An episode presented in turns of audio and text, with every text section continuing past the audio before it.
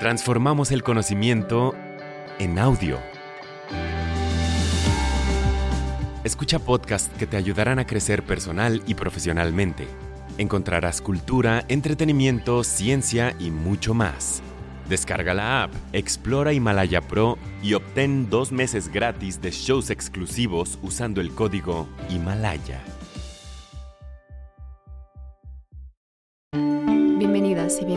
Bienvenidos a Big Think para llevar. Para escuchar más episodios como este, descarga Himalaya, suscríbete y deja un mensaje en el episodio o en la comunidad Big Think. Himalaya es tu hogar para aprender con expertos sobre la marcha. El tema de hoy es El universo en pocas palabras, presentado por Michio Kaku.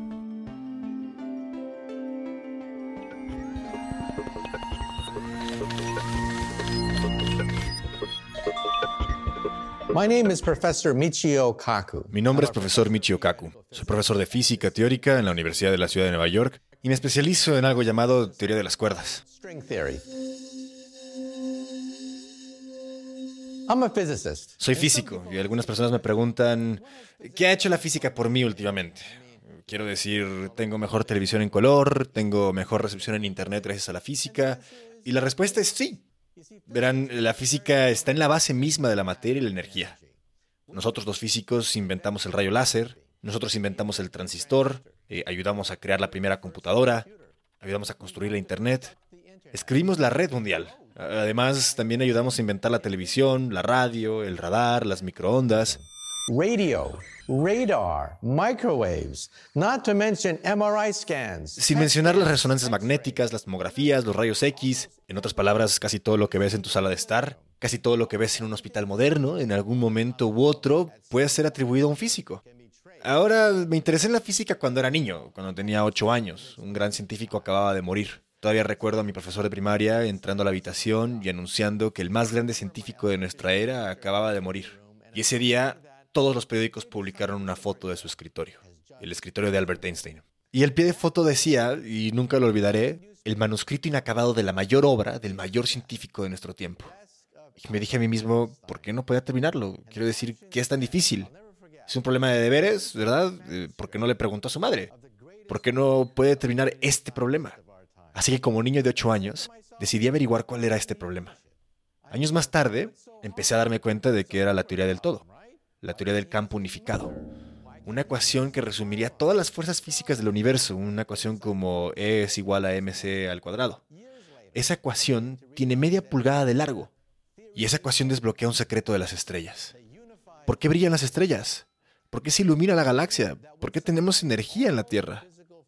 Pero luego hubo otra cosa que me pasó cuando tenía 8 años. Me enganché con los programas de televisión de los sábados por la mañana, en particular Flash Gordon, y, y me enganché.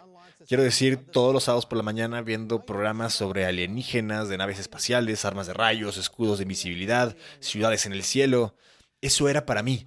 Eh, pero después de unos años empecé a notar algo. En primer lugar, empecé a notar que, bueno, no tenía el pelo rubio y los ojos azules, no tenía músculos como Flash Gordon, pero fue un científico el que hizo funcionar esta serie, en particular un físico. Él fue quien descubrió la pistola de rayos, la de la nave estelar. Él fue quien creó el escudo de invisibilidad. Y entonces me di cuenta de algo más. Si quieres entender el futuro, tienes que entender la física. La física es la base de todos los aparatos, la magia, todas las maravillas de la era tecnológica. Todo esto puede ser rastreado hacia el trabajo de un físico. All of it can be traced to the work of a physicist. Most of science fiction is in fact well La mayor parte de la ciencia ficción está, de hecho, dentro de las leyes de la física, pero es posible dentro de unos 100 años. Y luego tenemos imposibilidades que pueden tomar mil años o más.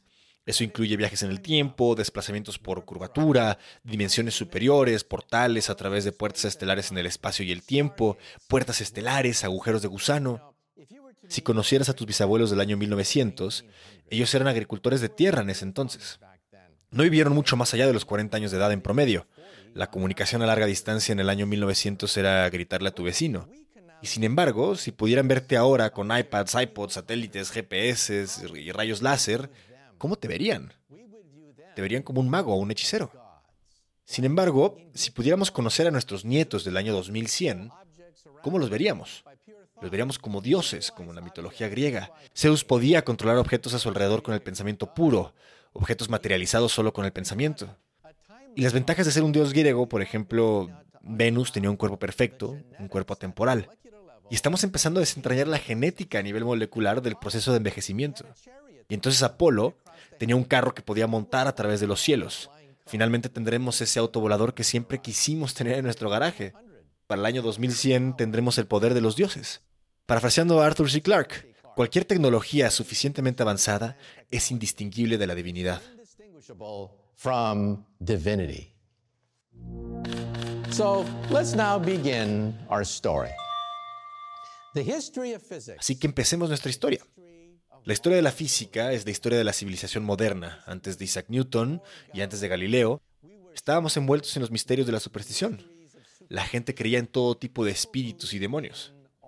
¿Qué hizo que los planetas se movieran? ¿Por qué las cosas interactúan con otras cosas? Era un misterio. Así que en la Edad Media, por ejemplo, la gente leía las obras de Aristóteles y Aristóteles se preguntaba, ¿por qué los objetos se mueven hacia la Tierra? Y eso es porque decía que los objetos anhelaban anhelaban estar unidos a la Tierra. ¿Y por qué los objetos se ralentizan cuando los pones en movimiento? Los objetos en movimiento se ralentizan porque se cansan. Estos son los trabajos de Aristóteles, que prevalecieron durante casi 2000 años hasta el comienzo de la física moderna con Galileo e Isaac Newton. Isaac Newton. When the ancients looked at the sky, cuando los antiguos miraban el cielo, el cielo estaba lleno de misterio y maravilla, y en el año 1066, la fecha más importante del calendario británico, había un cometa. Un cometa que navegó sobre el campo de batalla de Hastings, asustó a las tropas del rey Harold, y un joven de Normandía entró en Inglaterra y derrotó al rey Harold en la batalla de Hastings, creando la moderna monarquía británica. Pero la pregunta es, ¿de dónde vino el cometa? ¿Qué fue este cometa que misteriosamente preparó el camino para la llegada de la monarquía británica? Bueno, lo creas o no, ese mismo cometa, el mismo que inició la monarquía británica, navegó sobre Londres una vez más en 1682. Esta vez todo el mundo se preguntaba, ¿de dónde vienen los cometas? ¿Señalan la muerte del rey? ¿Por qué tenemos mensajeros de los cielos en el cielo? Bueno, un hombre se atrevió a penetrar en los secretos de los cometas y ese fue Isaac Newton. De hecho, cuando Isaac Newton tenía solo 23 años, tropezó con la fuerza universal de la gravitación. Según una historia, estaba caminando por su finca en Woolstrop y vio caer una manzana. Y entonces Isaac Newton vio la luna. Y luego hizo la pregunta clave que ayudó a abrir los cielos. Si las manzanas caen, ¿también se cae la luna? Y la respuesta fue sí. Y esa respuesta volcó miles de años de misterio y especulación sobre las emociones de los cielos. La luna está en caída libre, como una manzana. La luna está cayendo constantemente hacia la Tierra. No golpea la Tierra porque gira alrededor de ella y la Tierra es redonda, sino que actúa bajo una fuerza, la fuerza de gravedad. Newton trató inmediatamente de resolver las matemáticas y se dio cuenta de que las matemáticas del siglo XVII no eran suficientes para resolver el movimiento de la luna que caía. Entonces, ¿qué hizo Isaac Newton? Cuando tenía 23 años, no solo tropezó con la fuerza de gravedad, sino que también creó el cálculo. De hecho, creó el cálculo al ritmo que se aprende cuando se es estudiante de primer año en la universidad. ¿Y por qué creó el cálculo? Para calcular el movimiento de la luna que cae. Las matemáticas de su época eran incapaces de calcular la trayectoria de los objetos que se movían bajo un campo de fuerza cuadrado inverso. Y eso es lo que hizo Isaac Newton. Calculó el movimiento de la luna y luego se dio cuenta de que si entiende la luna, también entiende el movimiento de los planetas en el sistema solar in the solar system. And Isaac Newton invented a new telescope. Isaac Newton inventó un nuevo telescopio. Era el telescopio reflector y estaba rastreando el movimiento de este cometa. Bueno, resulta que todo el mundo hablaba del cometa, incluyendo a un inglés bastante rico llamado Edmund Halley. Así que Edmund Halley, siendo un rico comerciante, decidió hacer un viaje a Cambridge para hablar con el ilustre científico de Inglaterra, Sir Isaac Newton. Bien, Edmund Halley le preguntó a Newton, ¿qué opinas de este cometa? Nadie entiende los cometas, son un misterio, han fascinado a la gente durante siglos, durante milenios. ¿Qué piensa usted? Y luego, parafraseo, pero Isaac Newton dijo algo así. Él dijo, oh, eso es fácil. Ese cometa se mueve en una elipse perfecta. Se mueve en un campo de fuerza cuadrado inverso. Lo he estado siguiendo todos los días con mi telescopio reflector y la trayectoria de ese cometa se ajusta a mis matemáticas exactamente. Y por supuesto no sabemos cuál fue la reacción de Edmund Haley, pero parafraseo que pudo haber dicho algo como, por el amor de Dios, hombre, ¿por qué no publica el mejor trabajo de toda la historia de la ciencia? Si usted está en lo correcto, ha descifrado el secreto de las estrellas, el secreto de los cielos. Nadie entiende de dónde vienen los cometas, y entonces Newton respondió y dijo, oh bueno, ha costado demasiado. Quiero decir, no soy un hombre rico, costaría demasiado resumir este cálculo que he inventado y calcular todo el movimiento de las estrellas. Y entonces Haley debe haber dicho esto, señor Newton, soy un hombre rico, he hecho mi fortuna en el comercio, pagaré por la publicación del mayor trabajo científico en cualquier idioma. Y ese trabajo fue Principia. Los principios, los principios matemáticos que guían los cielos. Lo creas o no, esta es quizá una de las obras más importantes jamás escritas por un ser humano, en los 100.000 años desde que evolucionamos de África. Dense cuenta de que este libro pone en movimiento una física del universo fuerzas que controlan el movimiento de las fuerzas del planeta, que pueden ser calculadas, fuerzas que gobiernan el movimiento de las balas de cañón, cohetes, guijarros. Todo lo que se mueve se mueve según las leyes del movimiento y el cálculo de Sir Isaac Newton. De hecho, incluso hoy en día, cuando lanzamos nuestras ondas espaciales, no usamos las ecuaciones de Einstein. Solo se aplican cuando te acercas a la velocidad de la luz o cerca de un agujero negro. Utilizamos las leyes de la gravedad de Newton son tan precisas que cuando lanzan una sonda espacial justo más allá de los anillos de Saturno, usamos exactamente las mismas ecuaciones que Isaac Newton desentrañó en los años 1600. Por eso hemos sido capaces de desentrañar los secretos del sistema solar, cumpliendo con las leyes del movimiento de Isaac Newton. Así que lo que Newton hizo no solo fue poner en marcha la capacidad de calcular planetas, también puso en marcha una mecánica, máquinas que ahora funcionan con leyes bien definidas, las tres leyes de movimiento de Newton. La primera ley del movimiento dice que los objetos en movimiento permanecen en movimiento para siempre a menos que actúe una fuerza externa. ¿Lo ves? En una pista de patinaje sobre hielo, golpeas un disco y se desliza para siempre a menos que una fuerza externa lo detenga. Eso es diferente de la ley del movimiento de Aristóteles. Aristóteles dijo que los objetos en movimiento eventualmente se detienen porque se cansan. La segunda ley del movimiento dice que la fuerza es masa por aceleración. Y esa ecuación hizo posible la revolución industrial máquinas de vapor, locomotoras, fábricas, máquinas, todo ello debido a la mecánica puesta en marcha por la segunda ley del movimiento de Isaac Newton, la cual es fuerza es igual a masa multiplicada por aceleración. Y luego Newton tenía una tercera ley del movimiento. Para cada acción hay una reacción igual y opuesta. Esa es la ley de los cohetes. Eso es lo que tenemos, cohetes que pueden navegar hacia el espacio exterior. Así que la lección aquí es, cuando los científicos desentrañan la primera fuerza del universo, la gravedad, esto pone en marcha la revolución industrial, una revolución que derribó a los reyes y reinas de Europa, que desplazó el feudalismo, dando paso a la era moderna. Todo porque un caballero de 23 años miró hacia arriba y se preguntó, ¿también se cae la luna?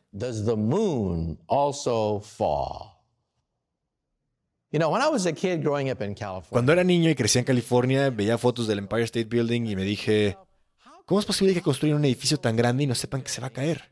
¿Por qué no se cae? No construyeron modelos a escala de la cosa. No se puede tener un Empire State Building tan grande que pudieras probar si va a caer o no. ¿Cómo sabían de antemano que ese edificio no se caería? Y la respuesta es las leyes del movimiento de Newton. De hecho, hoy enseño las leyes del movimiento de Newton y puedes calcular las fuerzas de cada ladrillo del Empire State Building usando la segunda ley de movimiento de Newton. La fuerza es igual a masa por aceleración. Cuando Newton desentrañó la fuerza de gravedad, esa fue la primera fuerza. Ahora echemos un vistazo a la segunda fuerza, una fuerza aún mayor que ha tocado todas nuestras vidas. Y esa es la fuerza electromagnética. Desde que los humanos han visto relámpagos iluminando el cielo, desde que se aterrorizaron con el sonido de los truenos, se han estado preguntando, ¿los dioses impulsan los rayos y crean el trueno? ¿Están enfadados con nosotros? Los científicos empiezan a darse cuenta de que los rayos y los truenos pueden ser duplicados en la Tierra, que podemos crear muchos rayos usando electricidad. Pero no fue hasta el siglo XVIII que finalmente empezamos a desbloquear la segunda gran fuerza que rige el universo, la fuerza electromagnética. Michael Faraday daba conferencias de Navidad en Londres, fascinantes y para todos, desde adultos hasta niños. En esas demostraba las increíbles propiedades de la electricidad. Algunas personas, por ejemplo, hacen una simple pregunta. Si estás en un coche o en avión y los golpea un rayo, ¿por qué no se electrocutan todos? ¿Por qué no mueren todos? Bueno, Faraday respondió a la pregunta. Creó una jaula entraría en una jaula de acero, la electrificaría y no se electrocutaría en absoluto. Eso se llama la jaula de Faraday. Y cada vez que caminas dentro de una estructura de metal, te proteges con este objeto de metal. Bueno, lo que Michael Faraday hizo fue ayudar a desencadenar la segunda gran revolución con algo llamado la ley de Faraday. Un cable en movimiento en un campo magnético tiene sus electrones empujados, creando una corriente eléctrica. That simple idea Esa simple idea desató la revolución eléctrica y por eso tenemos generadores hidroeléctricos, presas que pueden producir enormes cantidades de energía. Por eso la gente construye plantas de energía nuclear. Es por eso que tenemos electricidad en esta sala ahora mismo. En una escala muy pequeña usas eso en la bicicleta. Cuando pones una lámpara de bicicleta en tu bicicleta, el giro de la rueda hace girar un imán, el imán entonces empuja los electrones de un cable, y es por eso que la electricidad se entiende en la lámpara de la bicicleta. En otras palabras, la electricidad y el magnetismo están unidos en una sola fuerza. Alguna vez pensamos que la electricidad y el magnetismo estaban separados. Ahora sabemos que son de hecho la misma fuerza. Así que si un imán en movimiento puede crear un campo eléctrico, esto significa que un campo eléctrico en movimiento puede crear un campo magnético. Pero si pueden crearse mutuamente, ¿por qué no pueden aislarse y crear una onda para que los campos eléctricos en movimiento creen campos magnéticos, que crean campos eléctricos, que crean campos magnéticos ad infinitum para crear una onda? Bueno, alrededor de la época de la Guerra Civil Americana, un físico matemático, James Clerk Maxwell, calculó, usando el trabajo de Faraday, la velocidad de esta onda. Y en uno de los mayores avances de todos los tiempos, James Clerk Maxwell calculó la velocidad de esta onda y descubrió que era la velocidad de la luz.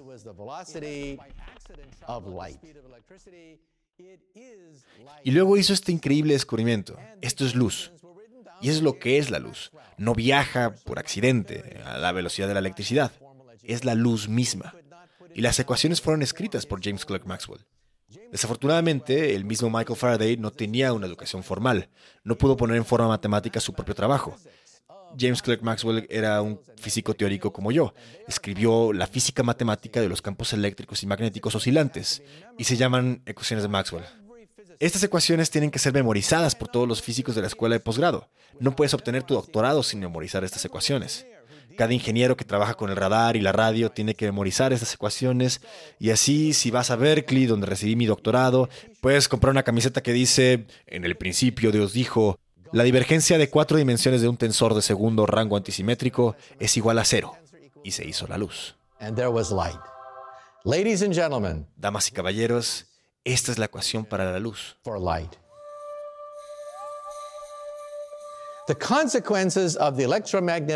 Las consecuencias de la revolución electromagnética nos afectan a todos. Esta es una imagen de la Tierra desde el espacio exterior. Miren esta imagen, Europa electrificada. Se pueden ver los frutos de todos nuestros esfuerzos para crear electricidad, para energizar nuestras vidas en una imagen viendo la Tierra desde el espacio exterior. Así que ahora hablemos de cómo el trabajo de Faraday y Maxwell también toca tu vida. Esto es el Internet. El Internet es un simple subproducto de la fuerza electromagnética. Y puedes ver que donde hay Internet hay prosperidad, hay ciencia, hay entretenimiento, hay actividad económica, y donde no hay Internet hay pobreza. Y en el futuro habrá tecnología miniatura que se colocará en tus gafas. Tus gafas reconocerán los rostros de la gente y mostrarán su biografía junto a la imagen mientras hablas con ellos. Y luego cuando te hablan en chino, tus gafas traducirán el chino al español e imprimirán subtítulos justo debajo de su imagen. Así que en el futuro sabrás exactamente con quién estás hablando sin siquiera hablar con ellos. Y esto significa que en un cóctel, si estás buscando un trabajo pero no sabes quiénes son los pesos pesados, en el futuro sabrás exactamente a quién adular. En el futuro los chips solo costarán un centavo porque podemos fabricar transistores cada vez más pequeños. Tendrás la fuerza electromagnética de Faraday dentro de tu cuerpo. Esto es una píldora, tiene un chip adentro. El chip es más pequeño que una pastilla de aspirina.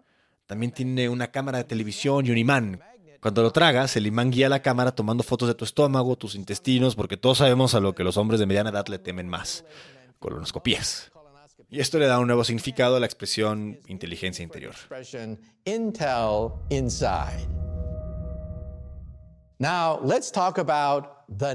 Ahora hablemos de las grandes fuerzas que gobernaron el universo. Hablamos de la gravedad, que nos permite calcular el movimiento de los planetas, la mecánica creada por Newton, que ayudó a desencadenar la revolución industrial, Michael Faraday descubrió la fuerza electromagnética, que nos dio las maravillas de la era eléctrica, y ahora hablemos de la era nuclear, las estrellas y el Sol. La gente ha estado fascinada por el Sol. Apolo era el dios que atravesaba los cielos en su carroza de fuego. Pero cuando calculas cuánto tiempo el carbón o el petróleo arderán como el Sol, te das cuenta de que en unos pocos cientos de años el Sol arderá hasta quedar crujiente. Entonces, ¿qué podría durar miles de millones de años? Debe haber una nueva fuerza en la fuerza nuclear. Einstein y otros ayudaron a desentrañar el secreto de las estrellas. La fuerza nuclear es de dos tipos, débil y fuerte. La fuerza nuclear débil gobierna la descomposición radioactiva. La fuerza nuclear fuerte es una de las fuerzas más fuertes de todo el universo. Es tan fuerte que mantiene unidos a los protones desde el Génesis, el principio de los tiempos. La ecuación que permite la liberación de energía es la famosa ecuación de Einstein, es igual a mc al cuadrado. Lo que Einstein demostró fue que cuanto más rápido te mueves, más pesado te pones. Así que tu peso no es una constante. Cuando te mueves muy rápido, te vuelves más pesado. Algo que medimos todos los días en el laboratorio. Ahora, esto significa que la energía del movimiento se transforma en masa. ¿Podrías hacerte más pesado? Ahora escucha con atención. Cuanto más rápido te mueves, más pesado te pones. Lo que significa que la energía del movimiento, E, se convierte en M, tu masa, y la relación entre E y M es muy simple. Lleva un segundo escribirlo en una hoja de papel. Es exactamente E es igual a mc al cuadrado. E equals mc squared. So the nuclear force Así que la fuerza nuclear ayuda a explicar el secreto del Sol. Pero también creó una caja de Pandora, porque dentro del núcleo del átomo hay partículas. Y cuando rompes estas partículas, ¿qué obtienes? Más partículas. Y cuando las aplastas, ¿qué obtienes? Más partículas. De hecho, nos estamos ahogando en partículas subatómicas, cientos, miles de partículas subatómicas cada vez que rompemos átomos. Ahora, para aplastar átomos usamos algo llamado rompedor de átomos o acelerador de partículas. Construí mi propio acelerador de partículas cuando estaba en la preparatoria. Cuando estaba en la preparatoria fui a ver a mi madre un día y le dije, mamá, ¿puedo tener permiso para construir un acelerador de partículas de 2.3 millones de electrones voltios Beltatron en el garaje? Y mi madre dijo, claro, ¿por qué no? Y no te olvides de sacar la basura. Así que fui a Westinghouse, este chico de preparatoria, y pedí 200 kilos de acero para transformadores. Pedí 35 kilómetros de cable de cobre porque quería crear un campo magnético de 6 kilovatios y 10.000 gauss para energizar mi destructora de átomos. Y 35 kilómetros de cable de cobre. Me preguntaron, ¿cómo lo tendiste? Lo hicimos en el campo de fútbol del instituto. Puse 35 kilómetros de cable de cobre en el poste de la portería, se lo di a mi madre, ella corrió hasta la línea de 50 yardas desenredando el carrete de alambre, se lo dio a mi padre que corrió hacia el poste y enrollamos 35 kilómetros de cable de cobre en el campo de fútbol americano del instituto. Bueno, finalmente mi destructora de átomos estaba lista. Consume 6 kilovatios de potencia. Eso es cada onza de poder que mi casa podía entregar. Me tapo los oídos, cierro los ojos, encendí la energía y escuché un enorme sonido crepitante mientras 6 kilovatios de energía surgían a través de mi banco de condensadores. Y luego escuché un sonido de pop pop mientras volaba cada uno de los interruptores de la casa. Toda la casa estaba sumida en la oscuridad. Mi pobre mamá, cada vez que volvía a casa, veía las luces parpadear y morir. Y se debió preguntar por qué no podía tener un hijo que jugara béisbol. ¿Por qué no puede aprender baloncesto? Y por el amor de Dios, ¿por qué no puedes encontrar una buena chica japonesa? Quiero decir, ¿por qué tiene que construir estas máquinas en la cochera? Bien, estas máquinas que construí en mi garaje se ganaron la atención de un físico, Edward Teller, padre de la bomba de hidrógeno. Y él arregló que yo consiguiera una beca para Harvard. Y mi carrera tuvo un comienzo. Él sabía exactamente lo que estaba haciendo. No tuve que explicarle que estaba experimentando con antimateria, estaba creando antielectrones en la cochera de mi madre y usando trituradores de átomos para crear eventualmente frijoles de antimateria.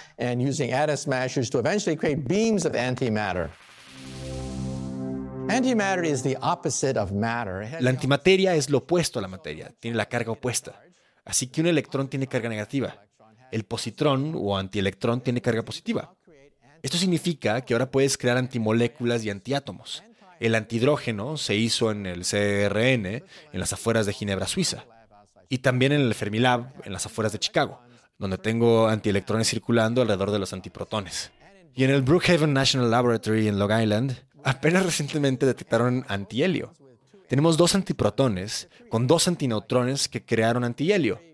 Para cada trozo de materia hay una contraparte que está hecha de antimateria. Y cuando los dos chocan, por cierto, liberan la mayor fuente de energía del universo. Es una conversión del 100% de materia a energía por la ecuación de Einstein. E es igual a mc al cuadrado.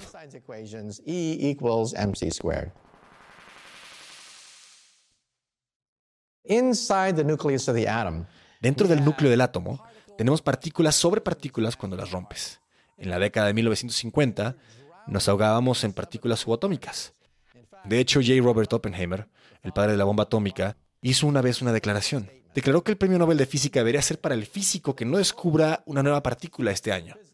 Así es como se estaban descubriendo muchas partículas. Así que hablemos del zoológico de partículas. Ahora mismo los físicos hemos desbloqueado cientos, miles de partículas subatómicas. Y hemos podido juntarlas en un rompecabezas. Se llama el modelo estándar. Tiene 36 quarks, 19 parámetros libres, tres generaciones de quarks, sin rima, sin razón. Pero esta es la base más fundamental de la realidad que los físicos hemos sido capaces de construir. Miles de millones de dólares, 20 premios Nobel han sido invertidos en la creación del modelo estándar. Y es la teoría más fea conocida por la ciencia, pero funciona. Falta una pieza, y esa pieza que falta se llama el bosón de Higgs. Esperamos encontrarlo. Queremos crear una versión superior de esta teoría, y esa teoría creemos es la teoría de las cuerdas. La teoría de las cuerdas se basa en una idea simple, que las cuatro fuerzas del universo, la gravedad, la fuerza electromagnética y las dos fuerzas nucleares pueden ser vistas como música. Música de pequeñas bandas elásticas. Así que si tuviera un supermicroscopio y pudiera mirar justo en el corazón de un electrón, ¿qué vería? Vería una banda de goma vibrante. Y si jalo se convierte en un neutrino, la jalo de nuevo y se convierte en un quark. La jalo otra vez y se convierte en la partícula de Young-Mills. De hecho, al jalarla lo suficiente, obtengo miles de partículas subatómicas que han sido catalogadas pacientemente por los físicos.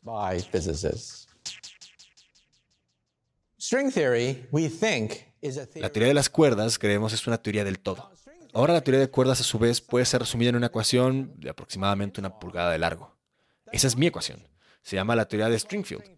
¿Y cómo la podemos probar? Estamos construyendo una máquina, la mayor máquina de la ciencia jamás construida en la historia de la raza humana. A las afueras de Ginebra, Suiza. Es el gran colisionador de hadrones.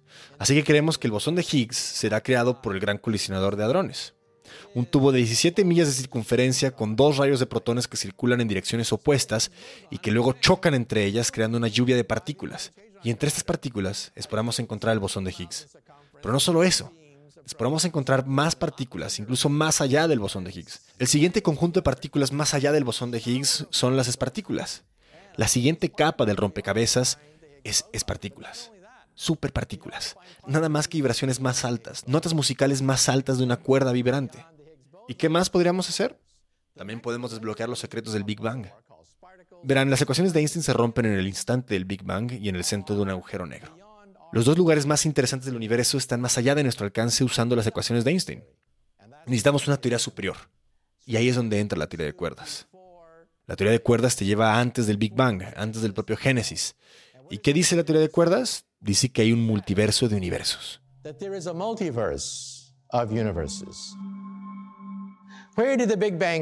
¿De dónde vino el Big Bang?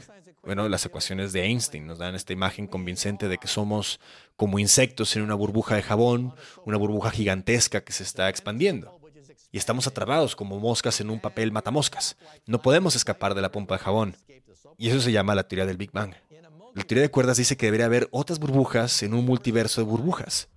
Cuando dos universos colisionan, pueden formar otro universo. Cuando un universo se divide por la mitad, pueden crear dos universos. Y eso, creemos, es el Big Bang. El Big Bang es causado por la colisión de universos o por la fisión de universos. Or by the fissioning of universes.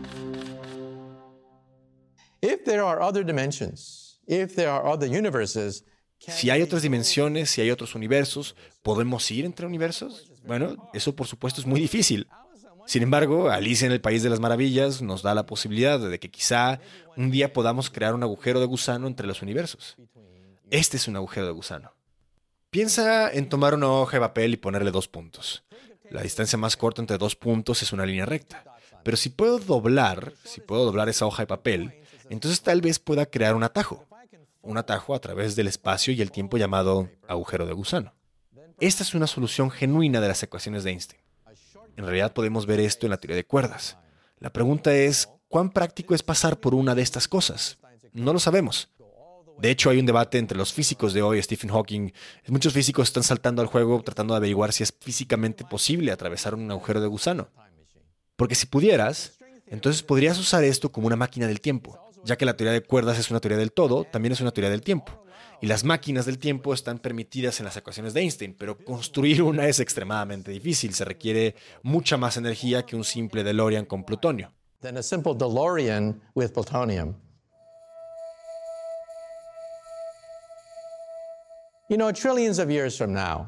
Saben, dentro de trillones de años, el universo se va a enfriar mucho. Creemos que el universo se dirige a un gran congelamiento. Todas las estrellas parpadearán, Las estrellas dejarán de parpadear, el universo será tan grande y hará mucho frío. En ese momento toda la vida inteligente del universo debe morir. Las leyes de la física son una garantía de muerte para toda la vida inteligente. Solo hay una forma de escapar a la muerte del universo y esa es dejar el universo. Ahora, por supuesto, estamos entrando en el reino de la ciencia ficción, pero al menos ahora tenemos ecuaciones. Ecuaciones de la teoría de las cuerdas que nos permitirían calcular si es posible atravesar un agujero de gusano, ir a otro universo donde hace más calor y quizá podamos empezar de nuevo.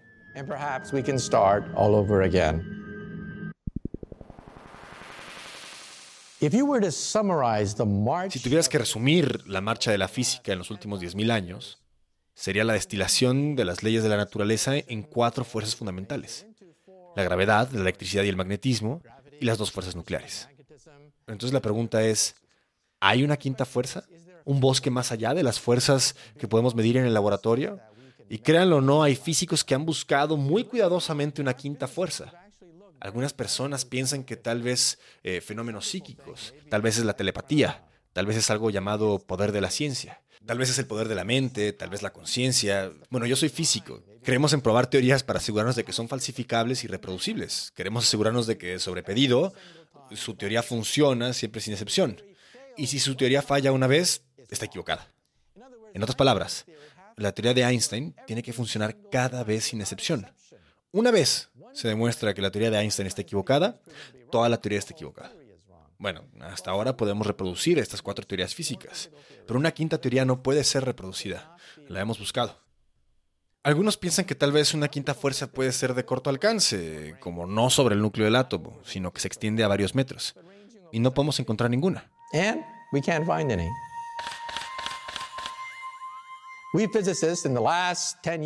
Los físicos hemos descubierto en los últimos 10 años una nueva fuente de energía más grande que la propia galaxia, la energía oscura.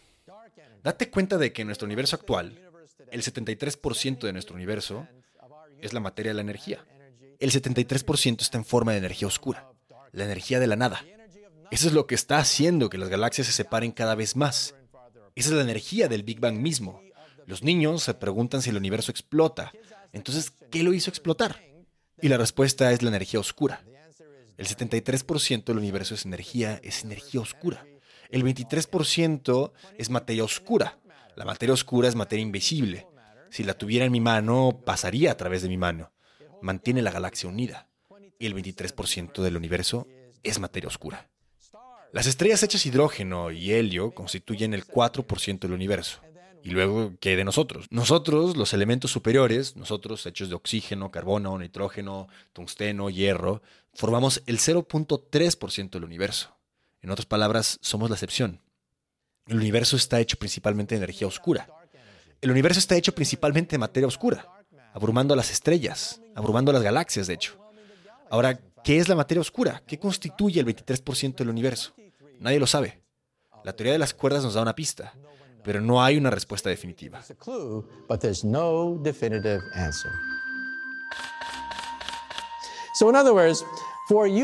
En otras palabras, para ustedes, jóvenes aspirantes a físicos que están en la audiencia, pueden estarse diciendo a sí mismos en este momento, ¿por qué debería entrar a la física? Porque ustedes ya tienen un candidato para la teoría de campo unificada, ¿verdad? Solo date cuenta de que todos los libros de texto de física están equivocados. Todos los libros de física de la Tierra dicen que el universo está hecho principalmente de átomos. ¿Cierto? Ahí lo tienes. El universo está hecho principalmente de átomos. No es cierto. En los últimos 10 años nos hemos dado cuenta de que la mayor parte del universo es oscuro. Es dark. Y hay toda una estantería llena de premios Nobel para los jóvenes que puedan descubrir el secreto de la materia oscura y la energía oscura. Déjame darte un consejo. Si eres un joven físico, tal vez acabes de salir de bachillerato y sueñas con ser Einstein, eh, con trabajar en la teoría de las cuerdas y cosas así, y entonces llegas a la física de primer año. Déjame ser franco. Nosotros los físicos reprobamos a la mayoría de los estudiantes de física elemental. Y lo hacemos más o menos por exhorto del Departamento de Ingeniería. No queremos entrenar a los ingenieros para que hagan puentes que se caigan. No queremos crear ingenieros que creen rascacielos que se caen. Hay un resultado final. Tienes que conocer las leyes de la mecánica. Así que antes de que puedas trabajar con las leyes de Einstein, tienes que mirar con las leyes de fricción, palancas, poleas y engranajes. Como consecuencia, tenemos una tasa muy alta de reprobados en la física elemental. Así que si eres un joven físico graduado de la preparatoria con estrellas en los ojos y te encuentras con la física de primer año por primera vez, ten cuidado. Si tienes un momento difícil, así es como es. Yo empecé mi vida como físico experimental. Luego fui a Harvard y luego hablé con mi consejero, uno de los más grandes físicos experimentales del mundo, el profesor Pound, y me dijo, tal vez es hora de darle un descanso. Me dijo, tus habilidades se adaptan mucho mejor a lo que más te gusta, que es la teoría, las matemáticas, el mundo de las dimensiones superiores. Y me di cuenta que probablemente tenía razón. Lo que más me intriga de la física, o incluso de la ciencia, es encontrar la base más fundamental para todo, en lugar de intentar masajear una teoría o hacerla más bonita. ¿Por qué no averiguar por qué funciona? ¿Qué es lo que hace que funcione? Y eso es lo que hago para ganarme la vida. Soy un físico teórico. Muchas gracias. Thank you very much. ¿Quieres oír más episodios como este? Suscríbete a Himalaya, tu hogar para aprender con expertos sobre la marcha.